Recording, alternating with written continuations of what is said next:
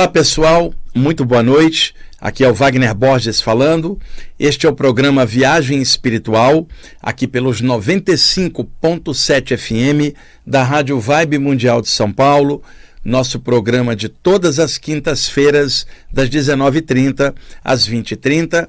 Nosso cantinho de temas espiritualistas onde falamos de imortalidade da consciência, experiências fora do corpo, fenômenos anímicos, mediúnicos e toda a temática espiritual que tanto eu quanto vocês que estão escutando o programa gostam tanto, sabem da profundidade que é a luz em nossas vidas e não conseguem conceber atravessar uma vida sem algum conteúdo consciencial sadio no coração e na mente para poder atravessar a existência no plano físico com uma humanidade caótica da qual nós fazemos parte também e os estudos espirituais é, se tornam a grande luz na travessia de uma vida, porque principalmente eu comecei com na adolescência a ter saídas do corpo, de lá para cá, essas décadas todas trabalhando com isso, como eu comecei muito cedo, eu não consigo imaginar alguém atravessar uma vida sem algum conteúdo consciencial. Eu não estou falando de doutrina ou lugar, estou falando de caráter, consciência. E, e num plano onde todo mundo morre, ficar sem saber desses trâmites espirituais é uma temeridade, porque a pessoa não vai saber como lidar com a questão da perda, com as saídas do corpo que rolam, muitas vezes de forma espontânea, e a pessoa não tendo informação adequada, pode confundir tudo. Pessoal, é, eu tenho visto muitas coisas na internet e, e, e, vejo cada absurdo. Por exemplo, a paralisia do sono, a catalepsia astral ou projetiva, que quando a pessoa acorda e não consegue se mexer, tenta abrir os olhos, chamar alguém, não sai som nenhum, tenta gritar, melhor, não sai som nenhum, tenta abrir os olhos, não consegue. Quantas vezes ao longo aí desse tempo todo de programa eu falei para vocês sobre essas paralisias que são estados alterados e que a pessoa poderia ter uma saída do corpo se aproveitasse este momento para ser é, é, é, expelida para fora do corpo de alguma fora, forma ejetada. Nesse caso, muitos outros autores também falam disso, e na área de projeção astral o nome é catalepsia projetiva. É um fenômeno anímico, porque ocorre quando o metabolismo cardiorrespiratório está baixo durante uma meditação, durante o sono. Se a pessoa é um médium de qualquer tradição e sob a ação de um guia espiritual, um mentor extrafísico que projeta uma energia em cima dela e ela fica paralisada, aí é uma catalepsia mediúnica. Agora, nenhum espírito obsessor causa catalepsia em ninguém, gente. A catalepsia ela ocorre de forma anímica pelo relaxamento. No momento em que a pessoa está nesse estado, o chakra frontal dela pode abrir um pouquinho e o campo energético está meio solto e ela, antes da saída, pode perceber presenças espirituais no ambiente que ela não está vendo, mas está sentindo. Ocasionalmente, com o chakra frontal mais ativado, ela começa a ver. Pergunto eu para vocês: vocês acham que aquelas entidades que estão ali presentes, elas se aproximaram porque a pessoa está para sair do corpo ou elas já estavam? Durante a vigília, a pessoa não vê, porque ela está presa no limite dos cinco sentidos do corpo. Quando ela entra num estado alterado, ela começa a perceber outros níveis é, é, energéticos em torno. E aí ela pode, mesmo de olhos fechados, ver pela testa, por clarividência pelo chakra frontal. E aí ela começa a ver o que já estava no astral da casa e que durante o dia ela não via. Mas como ela só está vendo naquele momento, ela acha que os caras chegaram naquele momento. Ou, ou eles já estavam atraídos por pensamentos pesados, emoções ruins e energias estranhas, muitas vezes atraído pelo clima ruim da família, com muita briga, ou pela autoestima baixa dos moradores, por algum motivo. E aí, na hora de uma saída, a pessoa vê a consequência dos climas ruins durante o dia, durante o sono dela. E aí ela vai achar que os caras chegaram ali por causa da saída do corpo. Não, eles chegaram para obsessão atraídos pelo clima baixo das pessoas durante o dia e às vezes já estão ali há um tempão. Acontece que a pessoa, na hora da saída, percebe essas presenças. E por que, que eu estou falando isso? Eu estava vendo aí alguns podcasts, algumas entrevistas de pessoas variadas, o absurdo. Por exemplo, tinha um cara num podcast dizendo o seguinte: que quando a pessoa acorda paralisada, que isso é obsessão. Obsessão, caramba, eu tenho isso desde os 15 anos. Uma simples observada que vocês derem na literatura de saídas do corpo, vocês vão ver que é um dos principais fenômenos projetivos que antecede uma saída do corpo. Aí chega o outro e fala assim: isto é mediunidade. Não é mediúnico. Porque se vocês olharem novamente a literatura de saída do corpo, 80% dos autores que escrevem ali não são médiums e às vezes nem aceitam a mediunidade, trabalham com a parte anímica. Mas no bololô da falta de informação, muita gente criou mitos. Vocês imaginam?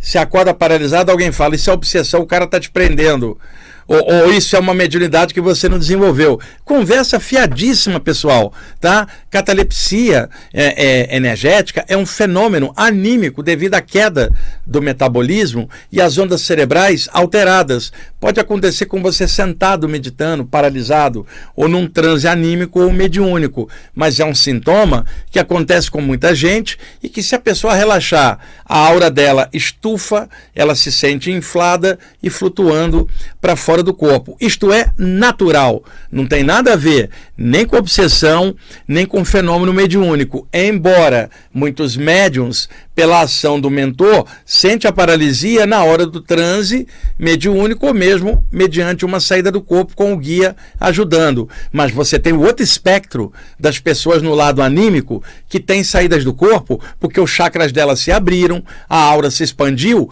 pelo potencial da pessoa que vocês não podem esquecer que também é um espírito, apenas está encaixado na matéria, não deixou de ser um espírito, não deixou de ter o potencial celeste, original, é, oriundo da causa primária em todos nós, está ali. Você tem potencial independentemente da ação de guias espirituais. Então é bom clarear isso.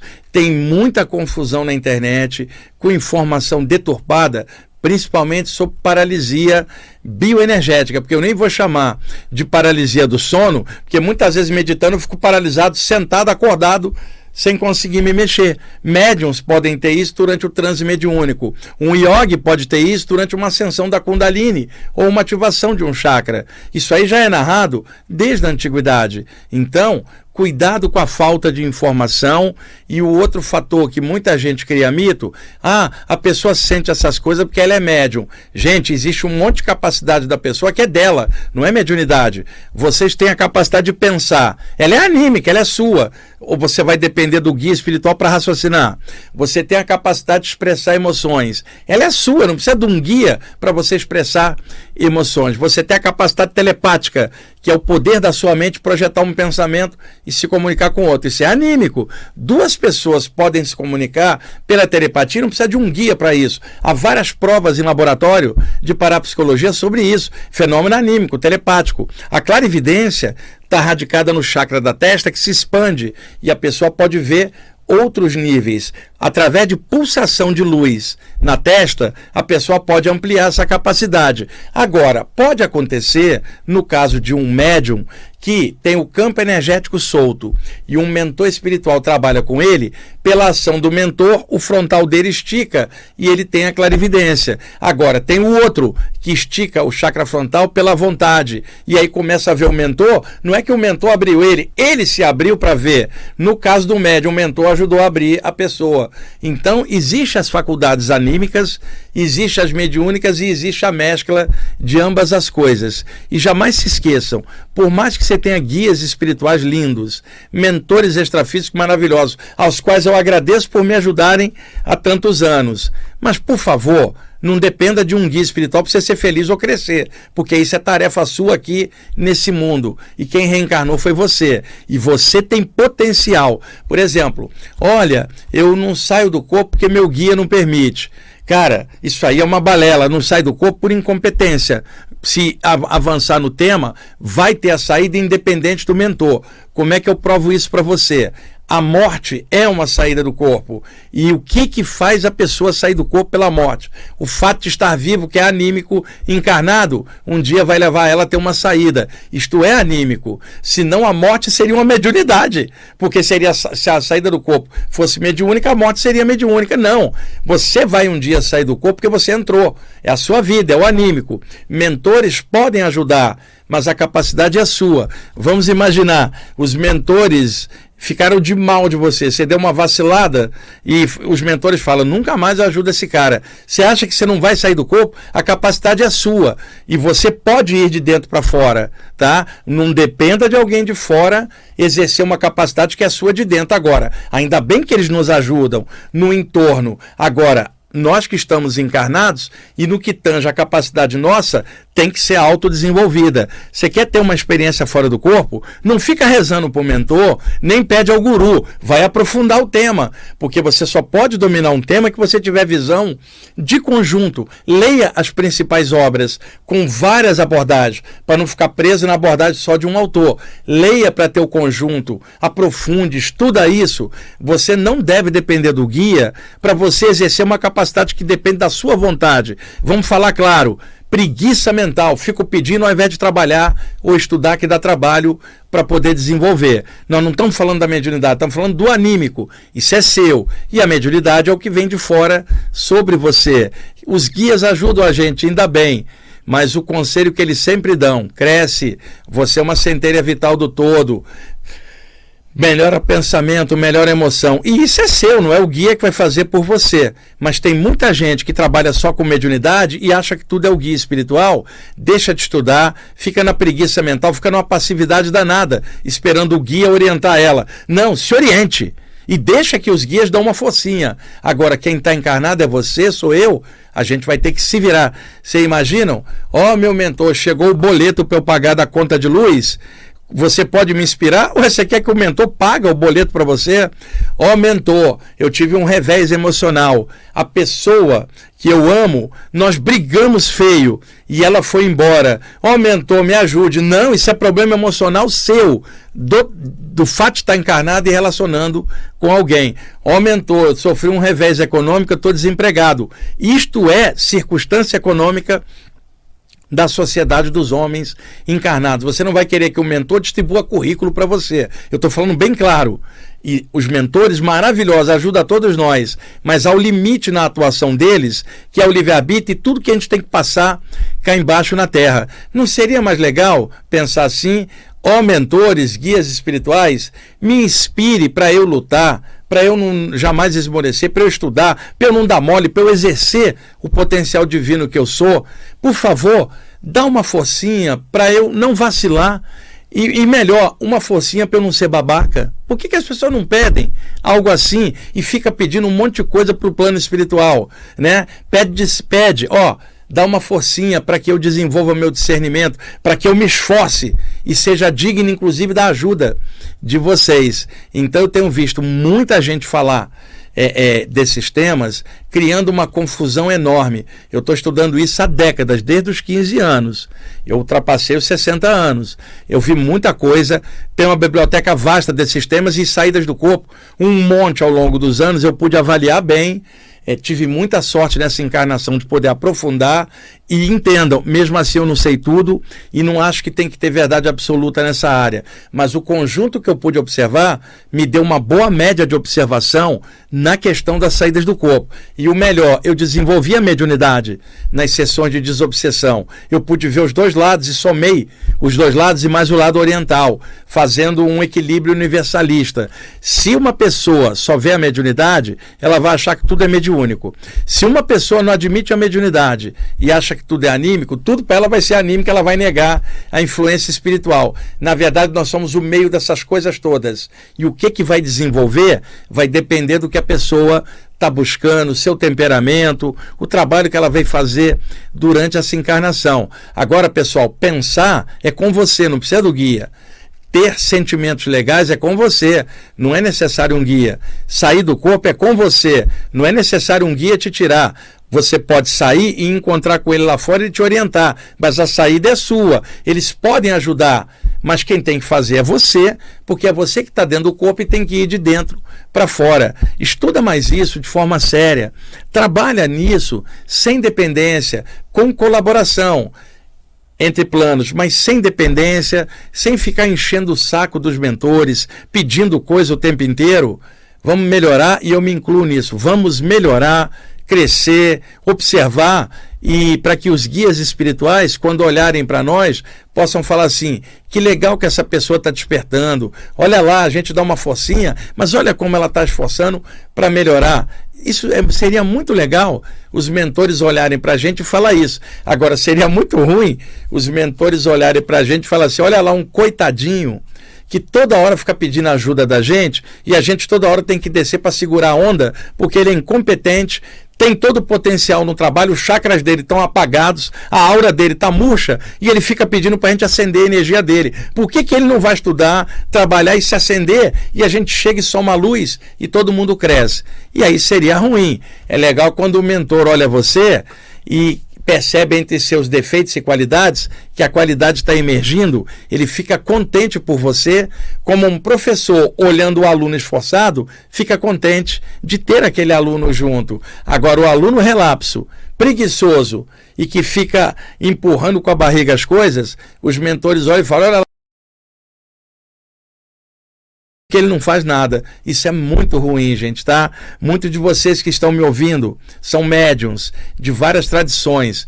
Gente, trabalha melhor, estuda mais, nunca para de estudar para que cada dia a sua mediunidade melhore. E as pessoas que trabalham com meditação, a parte anímica, os chakras, trabalhem em cima. Existe ajuda invisível, mesmo que você não acredite nisso. E no conjunto de tudo, vamos, por favor, todos nós, incluindo eu mesmo, melhorarmos bastante para que faça valer a pena a travessia da gente em mais uma vida encarnado aqui na Terra. E vamos exercer a fortaleza espiritual que nós temos, que é a herança divina dentro de cada um de nós. O eterno habita em cada coração. Isso é fato.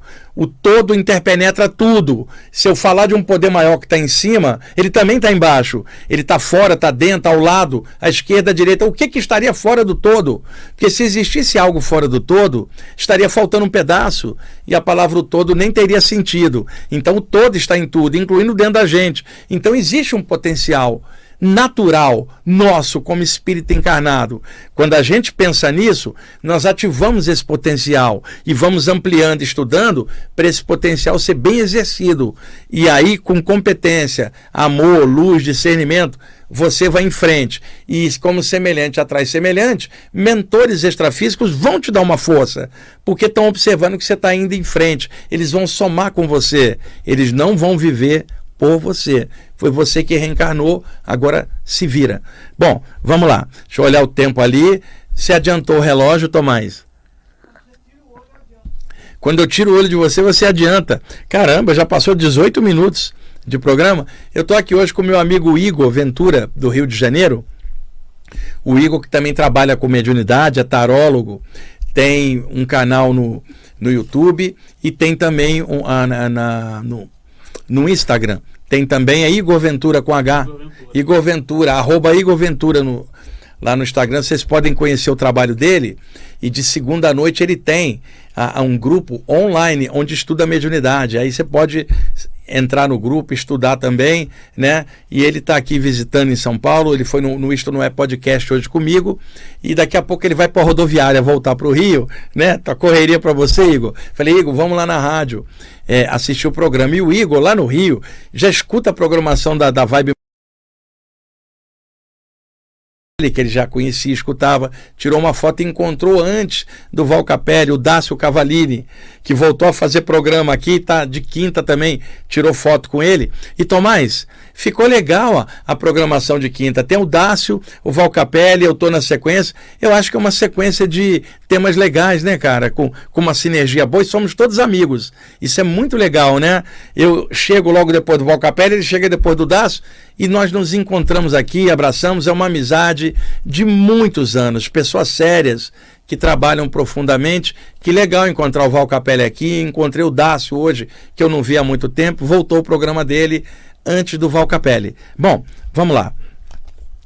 É, vocês se lembram que num dos programas eu comentei sobre estrias energéticas na aura, que as estrias, quando estão na horizontal, a partir da irradiação do corpo humano na aura, significa que não há um desenvolvimento é, energético para psíquico na pessoa. A aura dela é mais colada no corpo. Quando as estrias energéticas estão para cima dentro da aura, na vertical, elas denotam desenvolvimento parapsíquico e que as energias da aura da pessoa estão abertas para presenças espirituais interagirem. No caso, um sensitivo, um médio, alguém que lida com o mundo espiritual. E muitas pessoas me perguntaram, inclusive alunos meus, para eu falar um pouco mais sobre isso, né? Porque despertou interesse das pessoas. E na ocasião anterior, quando eu falei desse fenômeno, eu exemplifiquei o seguinte: você está num ponto de ônibus com 50 pessoas, ô Igor. E aí, é, ali com aquelas 50, Tomás também está prestando atenção ali, vem uma entidade dessa, The Walking Dead, um, um desses encostos aí perdido na noite. O cara nem sabe que desencarnou, ele não vai te atacar, ele é um sofredor extrafísico. Ele vem, ele chega, ele olha aquelas 50 pessoas no ponto de ônibus, ele vem em cima de você. Pergunta aí, como é que ele sabe que você é médium? Não tem uma plaquinha escrita médium no, no teu chakra frontal. Como é que ele sabe? É, a aura da gente, quando uma pessoa tem esse desenvolvimento, as estrias estão para cima. O que, que são estrias? O movimento das energias circulando pelo sangue irradia de dentro para fora pelos poros, formando um campo energético, uma aura. E é natural que esse campo energético irradie na horizontal em relação ao corpo humano. Fácil de entender, né, Igor? Quando há um desenvolvimento, essa, essa, irradiação, ela não é apenas em relação ao corpo, ela é em relação ao alto. E por isso a, a, a irradiação de energia fica para cima, como se fossem estrias, pequenos fogos é, na aura. E o espírito sente que ali ele pode receber ajuda. Isso explica, Igor, algo que eu tinha dúvida e muitos médios têm. Caramba, eu estou aqui, tem um monte de gente, como é que ele vem em cima de mim se ele nunca me viu? Pelo campo energético, pelas estrias energéticas. E às vezes, quando um, uma pessoa está trabalhando bem sua energia, parece é, pequenas labaredas de energia, né, ou gotas de luz ah, ali. Sabe o que isso lembra, Igor? Pentecostes, Jesus com os discípulos e aquelas gotas de fogo é, é, é em volta, chispas de fogo, que era uma proteção celeste. Quando alguém está mexendo bem com isso, chispas energéticas na vertical, saindo da pele e voltando para cima, denota um desenvolvimento espiritual. E alguém perguntou o seguinte: se uma pessoa que tem essas irradiações na horizontal, se ela conseguiria desenvolver. Sim, porque o potencial é de todos. Bastou buscar, mudar a chave, buscando coisas maiores, o alto, vamos chamar assim, a luz, o campo energético ele se volta na direção do que você está pensando. A pessoa está correndo atrás, mexendo aqui e ali, a energia dela vai refletir naturalmente essa nova fase, essa nova vibração. E isso não tem idade. Pode ser no adolescente, como pode ser no ancião. Simplesmente é o potencial que emergiu, vai parecer que a aura da pessoa está toda chispando fluindo para cima, enquanto que a aura de alguém, vamos chamar mais natural e convencional aqui, na horizontal. E eu acho que foi bem explicado agora, né? Porque eu tinha comentado sobre isso e algumas pessoas pediram para explicar melhor. Eu estou tentando fazer isso aqui porque, pessoal, se eu estou dando uma aula com uma turma presencial, eu tenho um PowerPoint, um projetor, projeto as imagens e mostro. Mas aqui, didaticamente apenas falando, não, não tem como eu mostrar uma imagem. Por isso que a explicação ela fica prejudicada. Mas eu acho que dá para entender didaticamente a partir disso que eu estou falando para vocês. Tá? Então, deixa eu riscar esse tema que ficou pendente. E daqui a pouquinho, no segundo bloco, eu vou dar sequência ao tema da semana passada, que eu falei bastante de mortalidade da consciência e falei que iria comentar sobre o campo energético dos cemitérios. Virá esse tema já já, depois do intervalo, tá? Tomás, já está na hora do intervalo? Como é que pode? Igor, você está vendo? É, ele adiantou o relógio. Eu tenho testemunha, o Igor Ventura do Rio, que está aqui, está vendo o seu Tomás exercer isto que ele faz aqui. O Igor está vendo a plaquinha que ele levanta ali com o tempo e ele já está ali. Como é que é, Tomás? Quando os olhos brilham, é porque é hora do intervalo. E no final, quando você lacrimejar, é o final. Então tá bom, gente. Vamos dar uma parada porque o seu Tomás adiantou o relógio já está na hora do intervalo. Daqui a pouquinho a gente volta. Ok, amigos e amigas, estamos voltando com o programa Viagem Espiritual aqui pelos 95.7 FM da Rádio Vibe Mundial. Eu sou Wagner Borges. Vamos dar sequência ao bate-papo que eu comecei no primeiro bloco sobre temas projetivos, anímicos e mediúnicos. Bom, já vou entrar no, no, no campo energético dos cemitérios para vocês conhecerem como é. é. Antes, uma coisa que muita gente tem me perguntado é sobre cheiros. Né? Ah, apareceu uma entidade e eu senti um determinado cheiro. E todas as vezes que essa entidade aparecia, esse cheiro voltava. Os espíritos têm cheiro? Não, porque eles não têm corpo físico. Para você sentir o cheiro, as moléculas vêm pelo ar e o seu olfato capta seu cérebro decodifica a informação instantaneamente. Então, um espírito desencarnado não tem corpo para suar ou exalar mau cheiro. Agora, ele pode ter um corpo espiritual bem carregado de energias pesadas envolvendo a, a o seu campo energético, que quando ele se aproxima no campo do, da pessoa, ela capta aquilo instintivamente e isso é desviado para um dos sentidos, seja visão, olfato, audição, paladar, e ela então fala: Estou sentindo um cheiro. Só que a entidade não libera cheiro, mas o campo energético dela o campo energético do sensitivo pode assimilar em um instante, dar uma determinada sensação com algum tipo de característica. Você fala, este cheiro é característico, quando pinta tal entidade em tal maneira. Então, ah, uma pessoa me perguntou num podcast que ela sempre sente um determinado cheiro quando tem entidades. Deixa eu dar um outro exemplo. O Igor que está aqui, ele usa um perfume, perfume normal, um desodorante com determinado perfume. Ele vive aqui na Terra 80 anos. Um dia o Igor desencarna. Ele, do lado de lá, ainda com a forma antropomórfica plasmada no corpo espiritual dele, ele vai ter a noção, a identidade. Eu sou o Igor, sou um homem, X altura, RG tal. Ele vai manter esse padrão até ele quebrar essa infraestrutura e lembrar de outras vidas eventualmente lá na frente. Mas inicialmente ele está identificado ainda com a última vida, reciclando tudo o que se passou aqui. Eu pergunto qual é o seu nome, ele vai falar Igor. Ele não vai falar o nome de uma vida passada que ele nem lembra. Então, dentro da identidade dele, vai plasmar a cor da pele, vai plasmar a roupa que ele mais usa e vai plasmar em torno dele a identidade do cheiro do perfume que ele mais gosta, na mente dele. Quando ele se aproxima de alguém, na aura do corpo energético dele está essa emanação, que não é um cheiro, não é uma essência que comprou um tubinho de desodorante. Simplesmente é algo dela, da mente dela, impregnando a ideia do cheiro que ela tanto gostava. Ela se aproxima, o Igor se aproxima da pessoa, a pessoa fala: estou sentindo um cheiro de um perfume ela não está sentindo o cheiro. O Igor não tem como liberar moléculas no ar, porque ele não tem corpo humano. Mas a mente dele está impregnada com a ideia daquilo que faz parte do jeito dele. É esta atmosfera que a pessoa pega e vai falar: estou cheirando isso. Bem explicado, Igor, porque senão a pessoa acha que está cheirando. Uma entidade, ela não libera cheiro. Uma entidade não tem sombra porque não rebate luz. A luz a atravessa. Então são características do corpo astral, né? Corpo espiritual, psicossoma corpo sutil. É, então, eu mapeei ao longo dos anos como médium de desobsessão, eu pude ver isso muitas vezes, determinadas entidades recém-desencarnadas, em que o cordão de prata delas ainda está meio que mal rompido, ainda está soltando faísca. Na hora da morte, os filamentos se rompem e a pessoa é ejetada para fora, e, e pequenas energias desses filamentos ainda ficam é, é, agarradas no campo energético da pessoa, Igor. Por isso, do lado de lá, num templo extrafísico, eles limpam energeticamente as energias remanescentes ainda do processo da passagem. Então, uma entidade ainda apegada aqui, ela não passou para outro plano para ganhar essa outra limpeza. Igor, o bebê nasce, tá cheio de, de, de coisa de placenta, né, líquidos, e aí vem o enfermeiro e limpa ele, que é o remanescente do que ele tinha lá dentro. Após estar uma vida inteira dentro do corpo, na hora que você sai, as energias do corpo, através do seu duplo, ainda impregnam um pouco o corpo astral, mesmo rompida a relação, o corpo astral ainda está na vibração do campo energético aqui.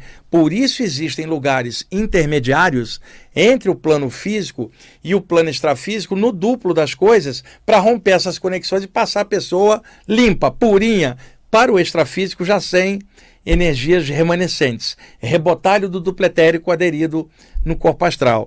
Então, se a pessoa está aqui, não passou para o lado de lá, ainda está pegada, e isso horas após a morte, e não houve essa passagem por vários motivos, se essa entidade chega perto, um sensitivo vai sentir um determinado cheiro, que é característico de uma entidade recém-desencarnada, que eu expliquei, não é um cheiro, o tipo de energia que ela está liberando vai ser associado com um determinado cheiro e isto tem uma média. A maioria dos médios percebem assim. Que cheiros são esses, pessoal? Que denotam uma presença de um ser recém-desencarnado ou ainda ligado à parte material, às vezes ainda meio conectado com o cadáver, né, à distância, os filamentos do cordão de prata mal rompido. Cheiros básicos: cheiro de madeira molhada, como madeira velha molhada Igor, muitas entidades, não vou dizer que portam esse cheiro, acabei de dizer que não tem cheiro, portam esse tipo de energia que o sensitivo associa como cheiro de madeira molhada, tá? É, cheiro de borracha queimada, pessoal. É o coto de cordão de prata. Deixa eu me dar uma analogia. O bebê está ligado ao útero da mãe por um conduto umbilical onde ele absorve nutrientes do corpo da mãe para ele.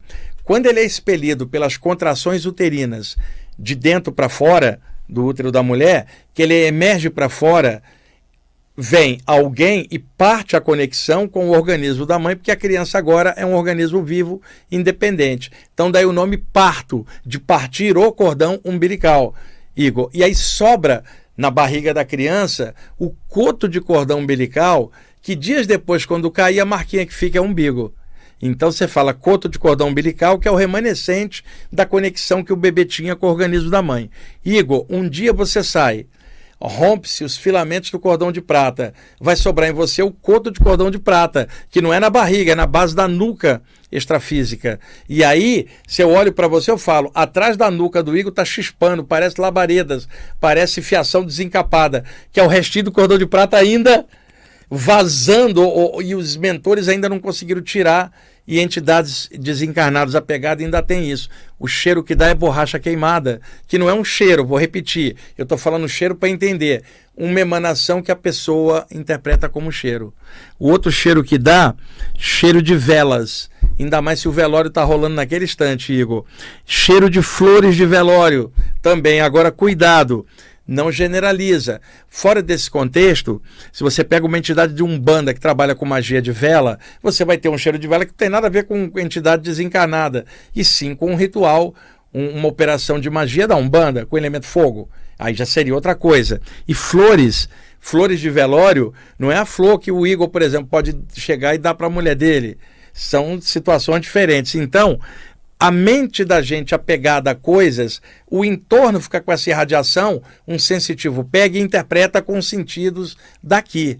Eu acho que isso fica bem claro agora para vocês. Agora, o pior cheiro de todos que eu pude observar é o cheiro de excremento, Igor, cheiro de fossa aberta, cheiro, cheiro de pesado, normalmente associado a energias de magia pesada encomendada contra a pessoa. Uma massa de energia escura envolvendo vai dar esse cheiro é, de algo podre, né, que não é uma coisa legal, né, impregnando a pessoa. É claro que a pessoa tem que botar o pé no chão. Poxa, tomou banho hoje, antes, na hora que você sentiu o cheiro, você não tomou banho. Tá com cheiro de nhaca, você vai achar que é magia? Não, você toma banho, né? Mas, né, Tomás? o que acontece? A pessoa tá, tá higienizada normal e o detalhe, onde ela vai, o cheiro vai junto. Porque se ela está na casa dela, olha a caixa de gordura se não estourou, olha se não tem um vazamento do encanamento. Primeiro, sempre a explicação aqui e agora, para não dar viajada na maionese astral e fantasiar misticamente as coisas. Verificou, não tem nada quebrado, encanamento, não tem um rato morto na tubulação, para poder tirar todas as possibilidades, né, o, o, o Igor? Pô, e aonde você vai, esse cheiro vai junto, ele acompanha você, é algo que está em torno da sua aura. Pessoal, é uma energia perigosa, normalmente associada a climas de magia pesada contra alguém. Então, não deixe isso ficar. Se você sentir esse cheiro de excremento te acompanhando, toma um super banho, senta, enche tua aura de luz, ergue o pensamento a um poder maior que você respeite, dentro da linha que você gostar mais faça uma prece se isso te der força, faça um mantra se você souber fazer e trabalhar com isso, mas não deixa de fazer nada e trabalhe em si para expurgar, você vai notar que o cheiro vai sumir porque era uma carga pesada aderida. Igor, então eu acho que esse tipo de explicação ajuda a vários de vocês que são médiums a compreender algumas dessas sensibilidades. Agora, chegar e falar, eu acho que essa entidade tem um cheiro, não é um cheiro, né, Igor? Ela não libera moléculas. Nada não toma banho vai cheirar em aca? Não tem nada a ver uma coisa com a outra. São mitos criados aqui por má explicação dos sintomas anímicos e mediúnicos. Bom, vamos trocar o tema. Vocês observem que eu estou abordando nesse programa temas anímicos e mediúnicos num bolo de coisas que visa o esclarecimento geral sobre esses temas. Agora, pegando o gancho da semana passada, onde eu falei de imortalidade da consciência, falei da prisão mental que a gente tem na ideia do cadáver, a ideia de que a morte acaba com tudo, o prejuízo que isso traz consciencialmente para um estudante espiritual. A ideia da morte vir com uma caveira e uma foice te pegar, ou, ou igual uma fantasia. Como é que você vai ter medo de falar, ela vem, ela quem? Como se fosse uma entidade caver, cavernosa que vem te buscar. Né? Então criou-se muito mito em cima disso. A mesma coisa em cima de cemitério. Todas as coisas, pessoal, têm um duplo, um campo energético. A tradição hermética e também a teosofia chamou de duplo etérico, ou seja, um campo de éter, um campo de energia. Era o nome antigo, Igor. É, envolvendo o corpo humano, já que o corpo humano, sendo um elemento da Terra, ele está revestido de energia da Terra. Já o corpo espiritual traz a energia do plano extrafísico, encaixada agora no corpo da Terra. Mas o corpo da Terra tem a sua energia, porque matéria é energia condensada. Então, eu estou aqui com um copo na mão o copo tem um duplo etérico, né? um campo energético. Estou aqui com uma caneta na mão. A caneta tem um duplo etérico. Qualquer coisa material, lembrando que matéria e energia condensada, qualquer coisa material tem uma vibração, um campo de energia. É claro que o campo energético de uma pedra é menos é, avançado do que o campo energético de um vegetal, sendo que o do animal é mais vívido que o do, do vegetal e sendo que o do ser humano é mais vívido que o do animal, numa escala evolutiva. Você vê uma pedra, o movimento energético dela é básico. Num ser humano ele é multicolorido, variando bastante. Então, tudo tem um duplo. O cemitério também tem um duplo. Cada tumba tem um duplo, o solo tem um duplo e o campo energético do cemitério como um todo tem um duplo. Até aí acho que vários de vocês conhecem bem o tema. Acontece que o cemitério é frequentado por quem, Igor? Não pelos mortos, e sim pelos vivos com a dor da perda. E é uma pessoa que chega lá para visitar uma tumba e o cadáver embaixo, eu entendo a saudade dela entendo a falta, porque dói, é uma pancada. Mas na hora que ela leva o ambiente perda nas formas mentais, o que, que ela larga no ambiente, Igor? Formas mentais de dor e de perda. Não são formas mentais luminosas. Ela vai embora. As formas mentais ficam gravitando dentro do duplo do cemitério. Você vai lá e de repente sente um peso, não é porque tem uma entidade desencarnada ali. É, as são as energias remanescentes da dor das pessoas. E eu entendo tudo isso, eu só estou dizendo a consequência em volta. Então, o cemitério, o campo astral dele é cheio de forma mental de perda. Não é forma mental de vida, nem de coisa luminosa. E se tem a ideia do luto e o cadáver embaixo, são formas mentais que prendem você à terra. Então, isto explica por que, que determinadas entidades às vezes ficam imantadas no ambiente. Não é só por ela estar tá apegada. As formas mentais dos encarnados no ambiente criaram uma rede a mais que segura. Por isso que muita gente fala que num velório, a família estando bem pesada, dificulta a ação dos mentores, Igor, para chegar lá e limpar o ambiente, por causa das formas mentais é, é, é, emanadas. E isso vai criando um bolsão de formas mentais que pode atrapalhar a passagem de um espírito para lá. Mas isso é relativo, porque, por exemplo, Igor, você já deve ter entrado em algum cemitério que você sentiu uma quietude enorme lá, uma paz, porque o ambiente, veja, ali não tem encarnado naquele momento fazendo atividade, então o ambiente é só o duplo da natureza daquele ambiente. Agora, você vai num ambiente onde tem muita gente e muita briga, ali provavelmente tem mais espíritos do que no cemitério. Espíritos aproveitando a energia da briga e vampirizando. É incrível, pessoal. Tem mais entidades junto aos vivos do que junto aos mortos, que são os cadáveres no cemitério. Agora, tem cemitério que é barra pesada, porque a carga despejada de formas mentais é tão pesada que algumas entidades ficam por ali. Então, estou separando bem o tema, principalmente alguns cemitérios que eu conheci no interior do país, em vários lugares, eram piores do que os grandes cemitérios, porque numa cidade menor, né, onde todo mundo se conhece, tinha um mausoléu de uma família. Todo mundo conhece tudo daquela família, então a fofocaiada maior, numa cidade grande, dispersa mais eu conheci cemitérios menores que eram bem pesados. E ia no cemitério grande não tinha aquele peso todo, porque às vezes tinha briga por herança daquela família.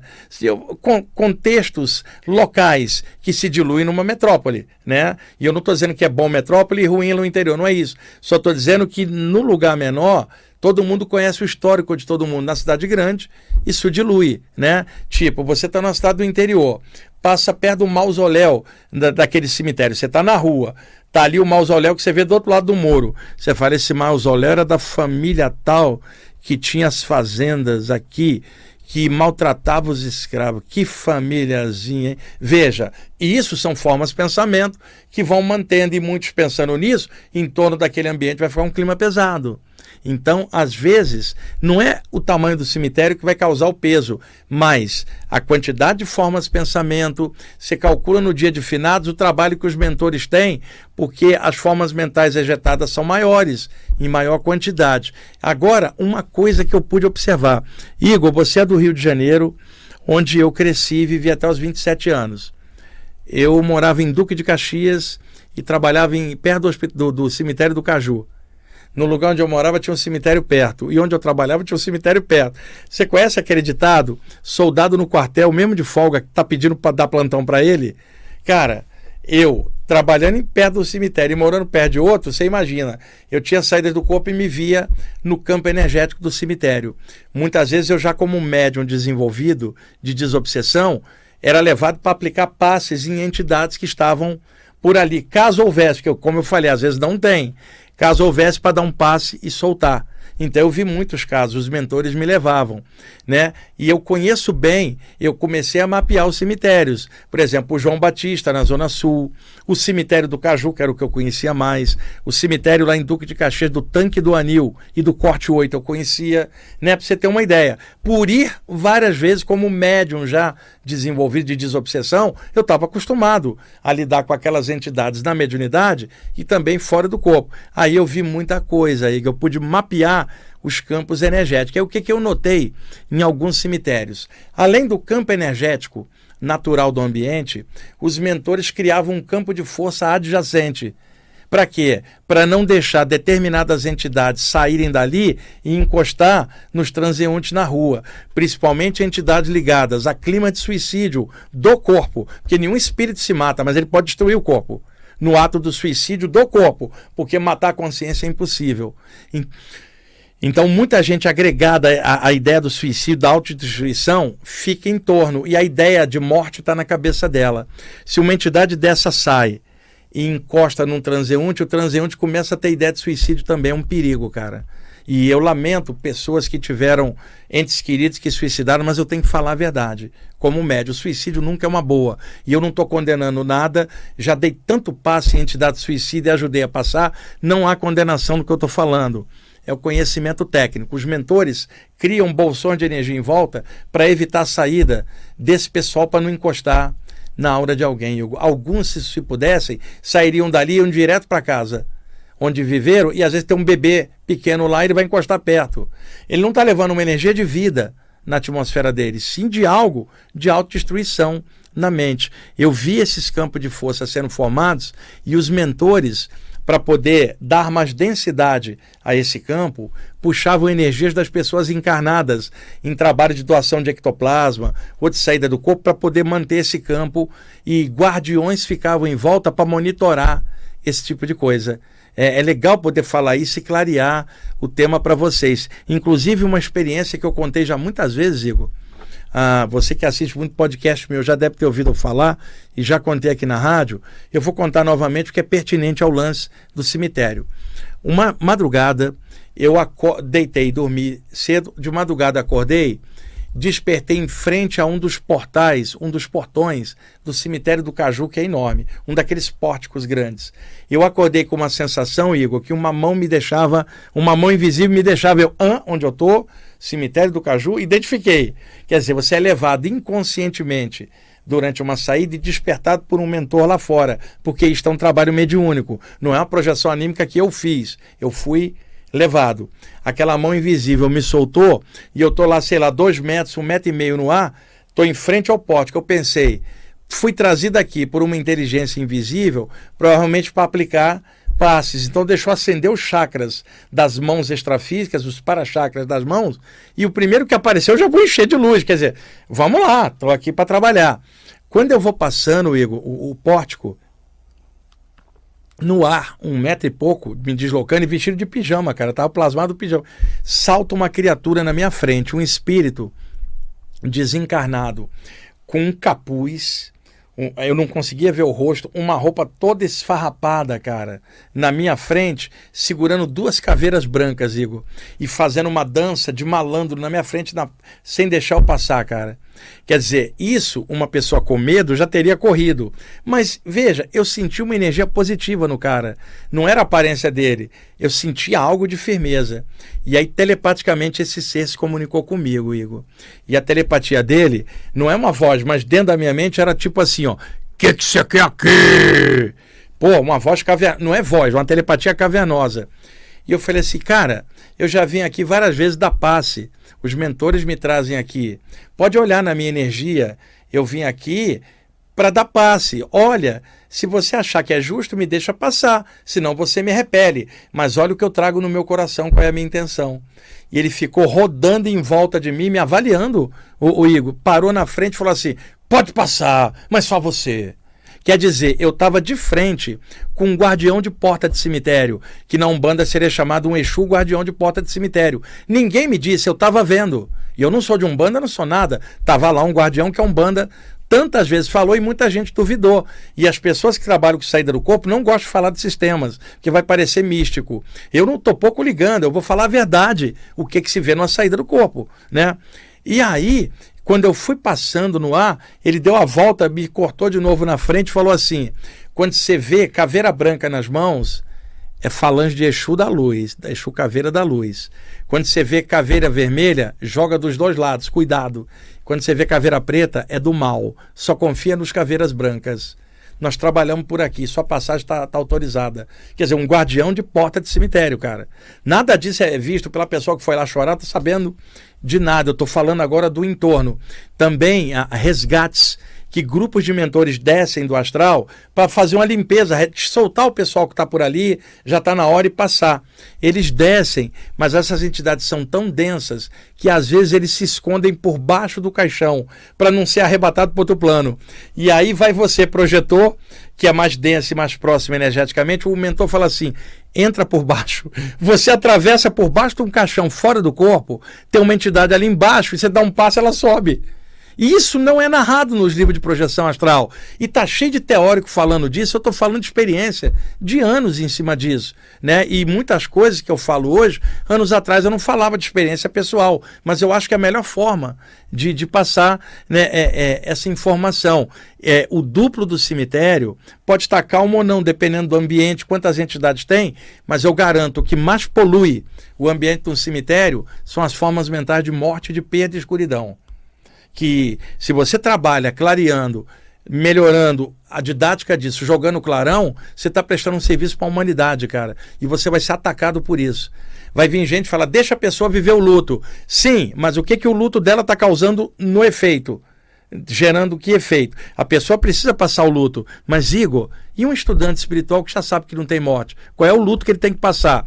Você estuda tudo isso. Você vai no cemitério despejar a forma mental de treva, você é estudante, pô, um cara que mexe com mediunidade, você vai contribuir para isso? Não. Você vai falar assim: eu tô com saudade da pessoa, a pessoa passou, eu tô trabalhando minha perda, mas a ideia da morte não existe. Na minha cabeça, enquanto alguém que trabalha com mediunidade não teria a mínima lógica. Então, quando eu falo isso, tem muita gente que não entende e acha que é frieza. A humanidade precisa passar o luto, mas estudantes espirituais têm que jogar clarão em cima, cara. Eles não podem estar junto na mesma é, escuridão, eles têm que quebrar aquilo. Então, do mesmo jeito que um terapeuta pode ajudar a pessoa a vencer o luto, eu te pergunto, eu fazendo um programa aqui falando disso, eu estou ajudando a liberar o luto de alguém? Tô mas o terapeuta vai falar, deixa a pessoa viver o luto. Ué, mas você não estava quebrando o luto dela também? Eu estou fazendo de outro jeito, com discernimento na parte espiritual. Então é importante pontuar essas coisas de forma bem clara. E um detalhe: o campo energético do cemitério no solo, o duplo do solo, Igor, é altamente poluído. Porque o que está desagregando ali embaixo? Cadáveres. E na natureza nada morre, tudo se transforma. A energia nos nossos corpos agora, Igor, está galvanizada para o movimento, a vida. Mas a energia de um cadáver está se desorganizando para voltar a ser energia coletiva do solo.